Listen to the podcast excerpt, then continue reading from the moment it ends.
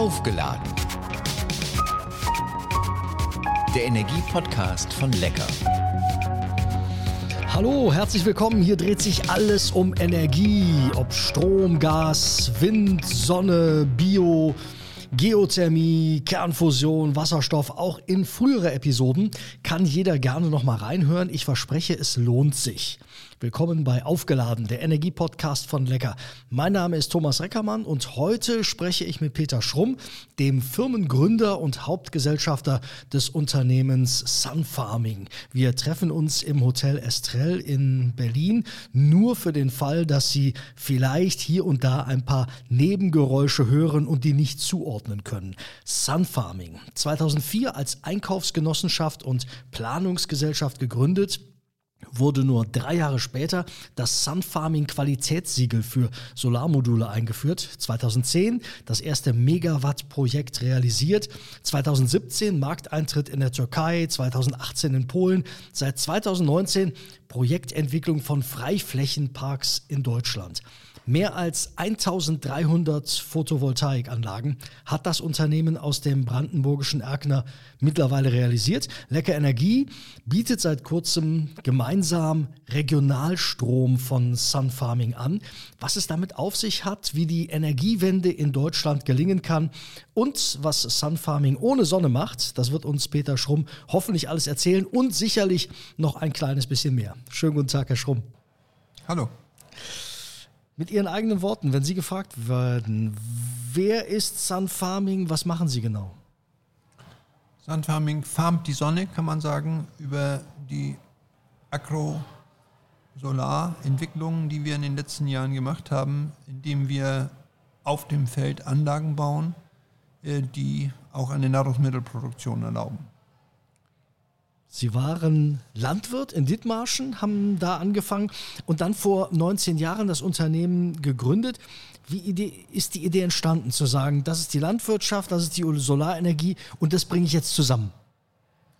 Als Landwirt hat man ja eine besonder, ein besonderes Verhältnis zum Boden. Das heißt, der Boden muss immer die Ernährung sicherstellen und ähm, deswegen darf man ihn nicht verschwenden. Und daraus resultierte auch ähm, ständig äh, alles, was ich getan habe. Ich habe versucht, den Boden in seiner Produktion zu halten und die Energie, ob das äh, äh Windkraftanlagen waren in den 90ern oder Solar in den ab 2000, ähm, in so zu positionieren, dass die Energie äh, der Produktion nicht schadet. Solarenergie, damit sind Sie so, so aktuell wie noch nie zuvor. Man muss Ihnen doch eigentlich sozusagen die Tür einrennen. Ja, das ist auch so. Also das, äh, der Markt ist ja ein Hype, kann man sagen. Jeder möchte Solarenergie aufs Dach und jeder möchte auch Solarenergie, weil es so sexy ist, äh, kaufen, wenn es kann. Und äh, auch die Energieversorger finden das Thema gut. Und wenn man das noch mit einer agrarischen Doppelnutzung versieht und die Sustainability oder die Nachhaltigkeit, sagt man ja, ähm, dann so optimiert, dass da ähm, Nahrungsmittel unter optimierten Bedingungen unter Solarmodulen noch entstehen können und oben dann die grüne und saubere Energie, äh, das ist das Größte. Photovoltaik, welches Potenzial sehen Sie in der Technologie? Photovoltaik ist jetzt ja schon äh, die günstigste Energie der Welt. Also es gibt keine Energie, die pro Kilowattstunde günstiger zu erzeugen ist. Und wenn man dann noch Nahrungsmittel darunter erzeugen kann, auf dem Acker oder auf den Flächen, die sonst gar nicht äh, Nahrungsmittel produzieren, dann hat man einen Doppelnutzen. Das ist die ähm, attraktivste Energie, die man äh, tagsüber von sechs bis sechs äh, produzieren kann und auch speichern kann. Und zwar als Wasserstoff in Gasnetzen oder als äh, Elektrizität in Batterien. Und viele sagen, naja, aber wenn dann die Sonne nicht scheint, so wie hier oft genug, was machen wir denn dann? Was antworten Sie? Dann sage ich denen, über Tag haben wir genug Sonne, die fangen wir ein, die Sonne, und machen aus der Sonne Wasserstoff, den wir in die Gasleitung drücken, um Erdgas zu ersetzen, um die Abhängigkeit von Importgasen äh, nicht mehr zu haben. Hm, hilft die Politik schon ausreichend oder müsste sie, ob im Land oder im Bund, noch ein bisschen mehr tun, noch ein bisschen mehr pushen? Also die Politik äh, hat die Richtung erkannt. Politik hat äh, nicht nur Agrosolar, sondern auch äh, Wasserstoff als großes Ziel ähm, ähm, vorgeschrieben oder erkannt und versucht, die ersten gesetzlichen Schritte in diese Richtung zu tätigen. Die Politik hat aber ähm, noch nicht das große Ziel erkannt, wie man es machen muss. Das äh, ist das, was ich über einen Verband, wo ich ja Präsident im Ehrenamt des Bundesverbandes Regenerative Mobilität bin, der auch für Wasserstoff zuständig ist, der auch momentan ein Wasserstoffeinspeisegesetz fordert, damit es überhaupt lohnenswert ist, dass wir, das meine ich unsere Stadtwerke in Deutschland, in Elektrolyseure investieren und im Strom von den Windmühlen und von den großen Solaranlagen abzukaufen und den dann als ihr eigenes Gas, als ihr Regio Wasserstoff, Gas in die Gasleitung zu bringen, ähm, umsetzen wollen. Und das ist ähm, momentan noch nicht ganz erkannt worden von der Politik, weil diese gesetzlichen Initiativen noch weit weggeschoben wurden. Aufgeladen, der Energiepodcast von Lecker. Übrigens, nächste Folge kann ich jetzt schon mal darauf hinweisen, wird es um Wasserstoff gehen. Deswegen schon mal sehr interessanter kleiner Teaser äh, dahin. Lassen Sie uns über Regionalstrom sprechen. Wie funktioniert es? Wie, wie, wie äh, sorgen Sie dafür? Regionalstrom, ähm, so dass Energieversorger und regionale Energieversorger auch die Quantitäten bekommen, muss ja von der Fläche kommen. Die kommen nicht von den Dächern, weil die Dächer viel zu klein sind und die Dächer eigentlich nur den versorgen, der unter dem Dach wohnt. Also müssen wir, um größere Mengen Regionalstrom hinzubekommen, auch ähm, entweder die Konversionsflächen, sprich die Kieskuhlen oder die alten Deponien oder alles das, was konversiv oder nicht mehr genutzt für die Landwirtschaft genutzt wird, erstmal ausnutzen. Das ist das Erste, was man macht. Das haben wir unter anderem mit äh, Leckerenergie auch gemacht. In, äh, Kieskohlen in alten Deponien oder äh, abgelagerten Flächen, die überhaupt keinen sogenannten landwirtschaftlichen Wert hatten. Das nächste ist jetzt die schlechten landwirtschaftlichen Flächen, die kaum noch ein Landwirt braucht, aus der Produktion der intensiven Produktion zu nehmen in die extensive. Das heißt, das Bio-Rindfleisch, was wir zum Beispiel als äh, ähm, eine Komponente in diesem Bereich äh, installiert haben in Deutschland, äh, haben wir über 4000 Hektar momentan in einem Genehmigungsverfahren schon für Rinder, die das ganze Jahr draußen laufen und ich sage mal auch regengeschützt, mhm. hagelgeschützt, aber auch sonnengeschützt auf den schlechteren Weideflächen äh, unseres Landes äh, das ganze Jahr über verbringen. So, und äh, dann hat man im Grunde genommen eine gute Basis, äh, die Quantität, aber auch die Qualität in der Region, nämlich da, wo der Strom auch verbraucht wird, äh, an den Mann zu bringen. So, und das machen Unternehmen, die dann äh, gucken, wo kommt es her? Mhm. Äh, ist es nachhaltig erzeugt oder nicht nachhaltig? Das äh, Strom ist nicht Strom. Und ähm, das, was man verkauft, das müsste man auch kennen und das sollte aus der Region kommen und das ist leichter zu vermarkten, wenn äh, das äh, einen regionalen quasi Charakter hat. Regionalstrom hat natürlich einen großen Charme für, für viele Nutzer, könnte ich mir auch vorstellen. Sie nutzen dafür den Öko- und Agrar, äh, Agri-Solarpark, so ist richtig formuliert, äh, im Juli 2022 im nordrhein-westfälischen Heinsberg ans Netz gegangen. Man könnte sagen, der funktioniert nach dem Prinzip oben Solar, unten Agrar. Sie haben das vorhin auch schon mal äh, ein bisschen erläutert. Ähm, trotzdem vielleicht hier nochmal ins Detail gegangen. Oben Solar kann ich mir vorstellen, unten Agrar. Äh, verschattet das nicht alles? Also wie ist das Zusammenspiel und wie funktioniert das? Ja, also wir haben, müssen spezielle Ausrüstung oder spezielle Technologien einsetzen, um das hinzubekommen. Wir äh, haben Anlagen, die ähm, etwas höher gebaut sind, sodass man mit kleinen Schleppern oder dass auch Tiere komplett äh, unter durchlaufen können, ohne sich zu bücken. Also eine große Kuh muss da durchlaufen können. Das heißt, sie müssen an der Seite zwei Meter, über zwei Meter hoch sein und an der steileren Kante dann 3,5 Meter. Das reicht völlig aus, um eine doppelte Nutzhöhe hinzubekommen. Dann müssen die Module doppelglasig sein und durchlässig sein, dass das Licht durch, von oben durchkommt, dass die Pflanze weiß, ich muss nach oben wachsen und die Globalstrahlung, das heißt die Strahlung von der Seite, nicht das Einzige ist, was die Pflanze zum Wachsen bringt. Unter unseren Modulen wächst das äh, Gras zum Beispiel mindestens genauso gut ähm, wie auf einer freien Weide. Ähm, weil im Grunde genommen die äh, Lichtverhältnisse optimiert sind und wir haben es auch noch geschafft, dass wir das Wasser so verteilen, dass jeder Tropfen Regen an die äh, Stellen unter den Modulen bekommt, wo auch das Wachstum stattfindet. Das sind patentierte Regenwasserverteilsysteme, die wir konzipiert haben nach vielen, vielen Tests, ähm, die auch wirklich praxisreif sind. Und ähm, das heißt, wir können also eine Weide komplett sogar noch besser begrünen im Sommer, weil wir die Transpirationsrate unter den Modulen erheblich reduzieren und das Wasser ersparen, was sonst in die Luft geht und den Pflanzen nicht mehr zur Verfügung steht im heißen Sommer. Das war im letzten Sommer zum Beispiel so, dass viele, viele schlechte Flächen oder schlechte Ackerflächen oder auch Weideflächen in diesem Sinn ausgetrocknet sind und die Tiere gar nichts mehr zu fressen hatten. Und unter den Modulen war immer, wie gesagt, noch ein gewisses Wachstum da, weil die 80-prozentige äh, Transpirationsreduktion dafür gesorgt hat, dass immer noch genügend Wasser da war, ohne es zu berechnen, ähm, aus der sogenannten nicht in die Luft gegangenen ähm, Wasserreserven, äh, die unter Modulen noch vorhanden waren. Jetzt muss ich trotzdem nochmal nachfragen. Wir haben vorhin schon am Anfang darüber geredet, aber wie kommt man auf die Idee zu sagen, hier unten habe ich das, was die Landwirtschaft mir gibt und äh, Solar finde ich gut, aber dann muss ich das eigentlich so hochbauen, damit eben die große Kuh drunter passt irgendwann sind sie irgendwann übers Feld gegangen und haben gesagt, das wäre eigentlich eine kluge Idee. Da links ist das, da rechts ist das. Ähm, oder oder gab's äh, was oder kann man diesen zündenden Funke äh, äh gar nicht also sozusagen also zurückverfolgen? Wenn ich jetzt zurückblicke 2004, da haben wir Anlagen äh, aus der Not heraus etwas höher gebaut, weil mhm. da eine große Lunke war und äh, sage ich mal auf dem Feld und äh, da bin ich in diese Lunke rein und habe gesehen, dass ich bei zwei Meter Höhe dann noch Platz hätte über dem Kopf, äh, mhm. selbst für einen Schlepper äh, den ich durchfahren hätte können. Da habe ich gesagt, das wäre die Zukunft.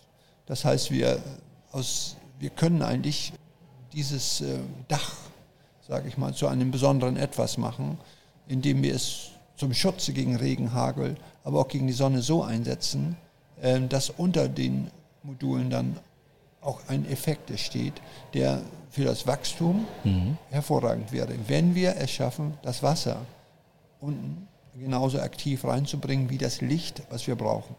Und das war der erste Punkt. Die Höhe ist erstmal das Wichtigste, um überhaupt zu wirtschaften. Das zweite ist Licht und Wasser. Und da sind wir dann rangegangen 2004 und haben das sukzessive entwickelt.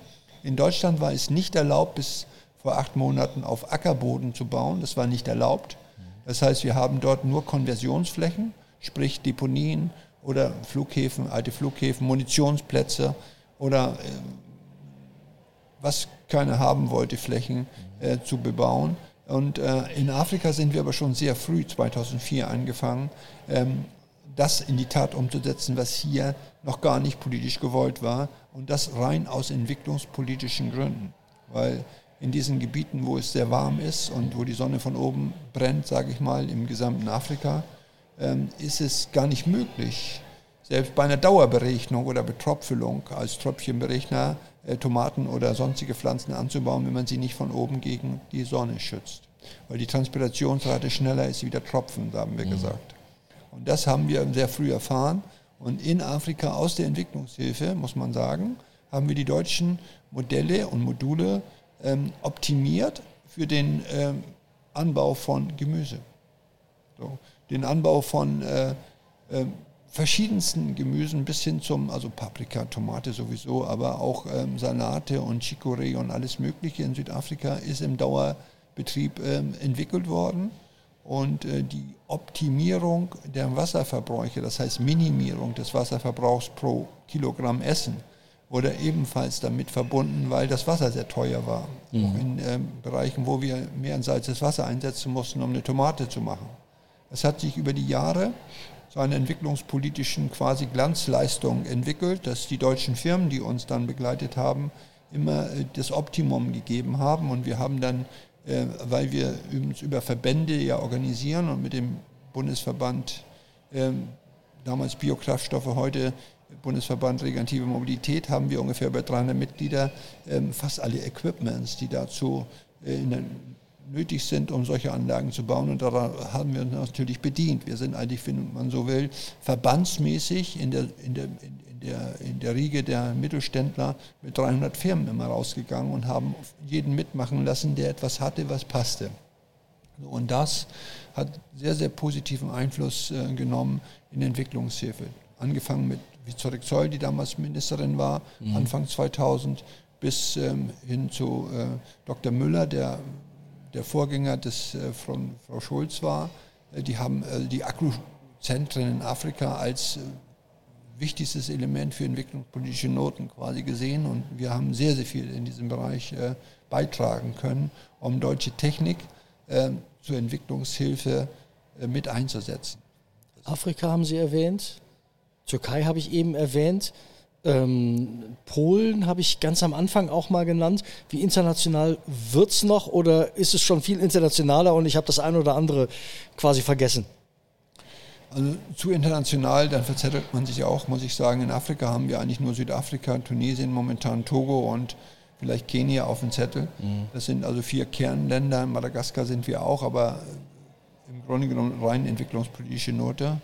Ähm, Geld verdienen tun wir schwerpunktmäßig in Europa, in Deutschland und Polen äh, und entwickeln momentan in der südamerikanischen äh, Ecke äh, Brasilien als großes Land, das jetzt auch durch die politische Neuordnung wieder, wieder hoffähig geworden ist, auch für uns, in der sogenannten Produktion von grünem Strom für die Wasserstoff- und dann Ammoniakherstellung.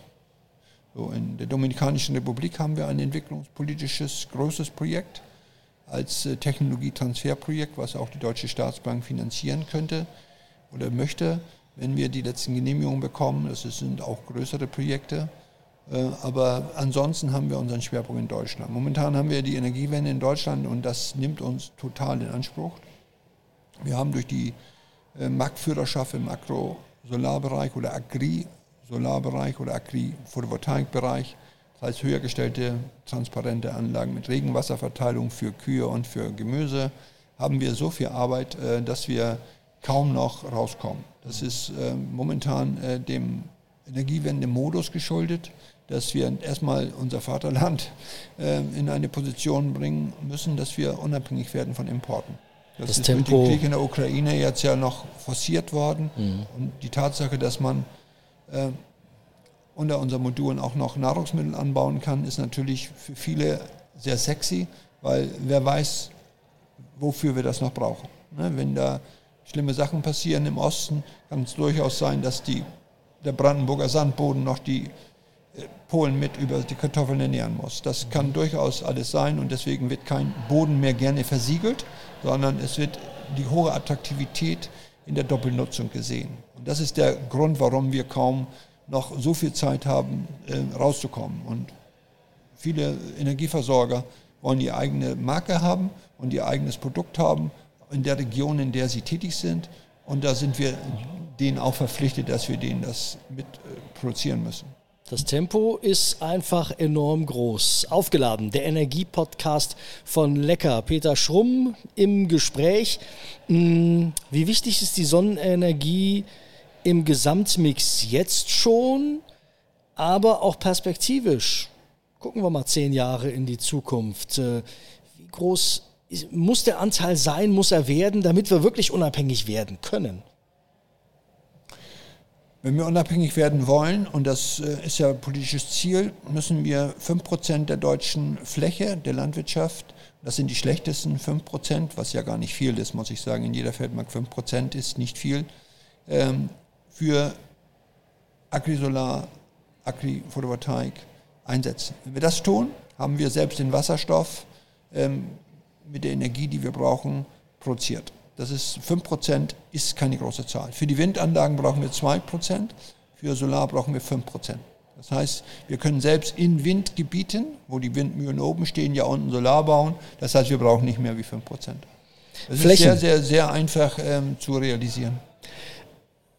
Gibt es noch Hürden, wenn es um die Flächen geht? Viele denken, ja klar, logisch in der Stadt, wir befinden uns gerade in Berlin, äh, da hast du nicht genug Flächen, da musst du gerade auf Dächer und so weiter bauen. Aber wenn wir auf Deutschland gucken, gibt es eigentlich genug Flächen? Ähm, gibt es auch genug Landwirte, die sagen, hier, komm, kannst du haben. Sie haben vorhin mal angedeutet, vor acht Monaten war das alles noch gar nicht möglich, ähm, dass wir uns normalen Flächen nähern, normalen in Anführungszeichen.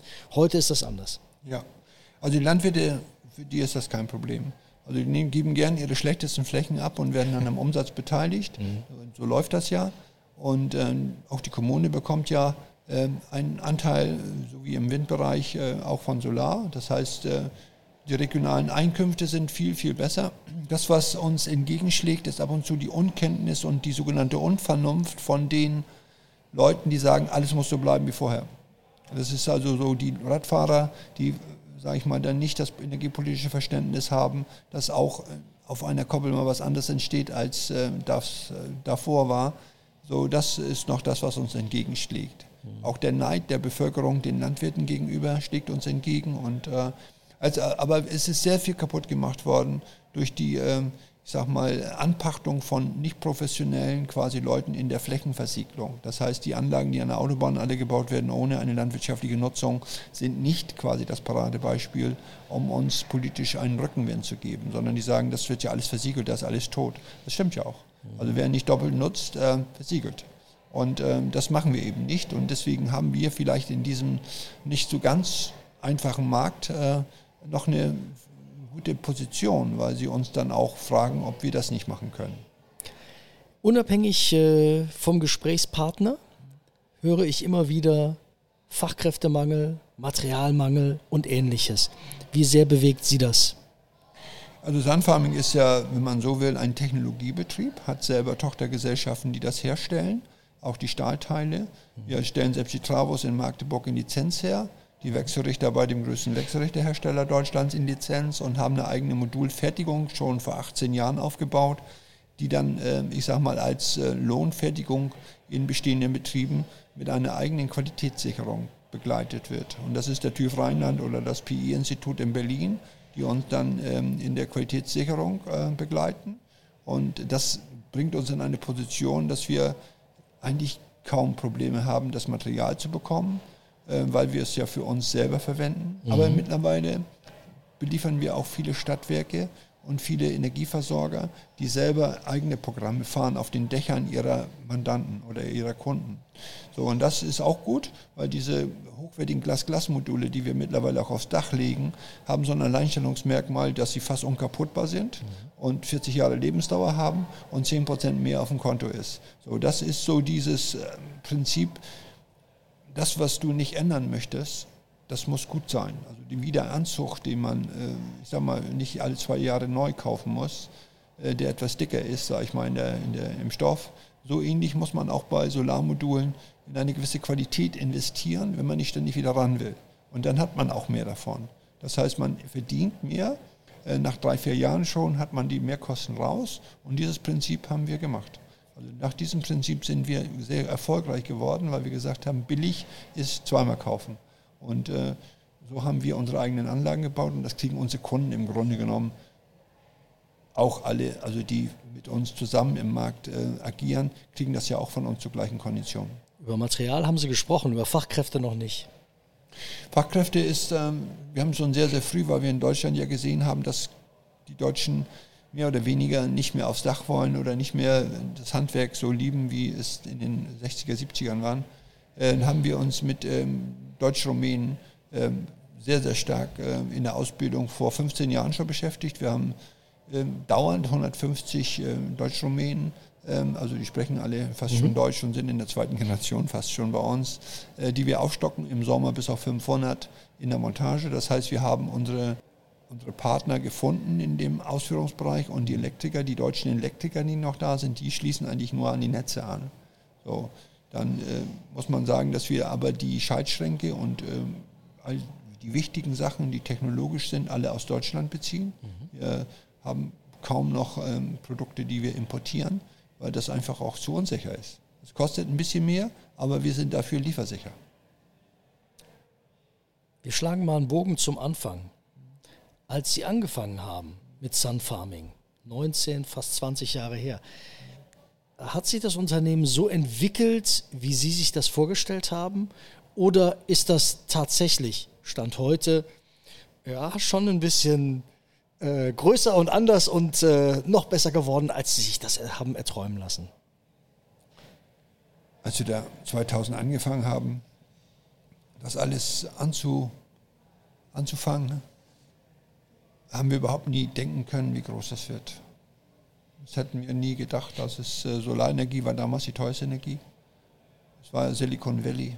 Es war überhaupt nicht absehbar, dass das so eine riesengroße ähm, Dimensionen annimmt, weil die Verfügbarkeit damals der, der Solarzellen war nicht da.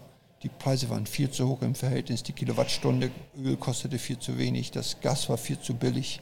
Und ähm, Windmühlen waren auch noch viel billiger damals, der Strom.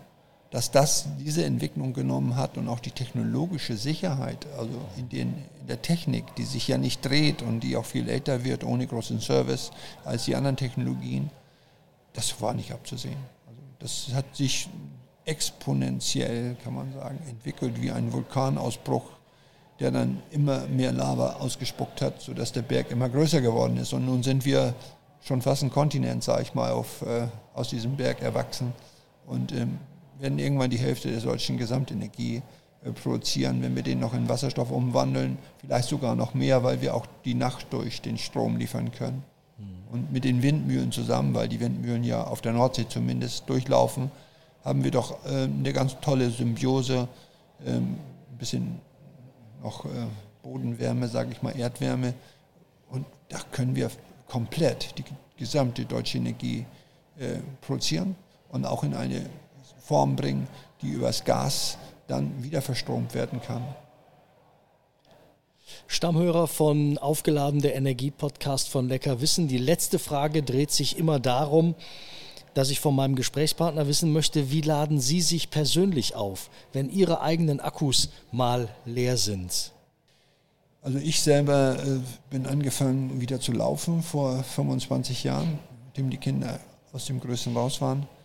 Und ähm, versuche durch äh, etwas Sport äh, meinen Kopf frei zu bekommen. Das ist für mich äh, die Methode, um wieder neue Gedanken zu fassen, um äh, nach einer halben Stunde Laufen fallen mir tolle Sachen ein und äh, die versucht man dann zumindest anfänglich auch in, in einfacheren Formen umzusetzen, dass man das äh, irgendwann sehen kann, was man sich erdacht hat und um aus dem Produkt dann ein richtiges zu machen. Vielen herzlichen Dank. Peter Schrumm, Gründer und Hauptgesellschafter von Sunfarming. Danke für das Gespräch. Danke auch.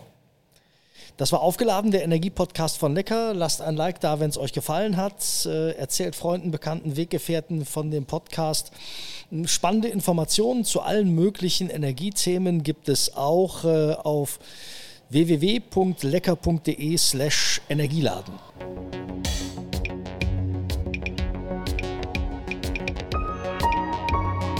Aufgeladen. Der Energie-Podcast von Lecker.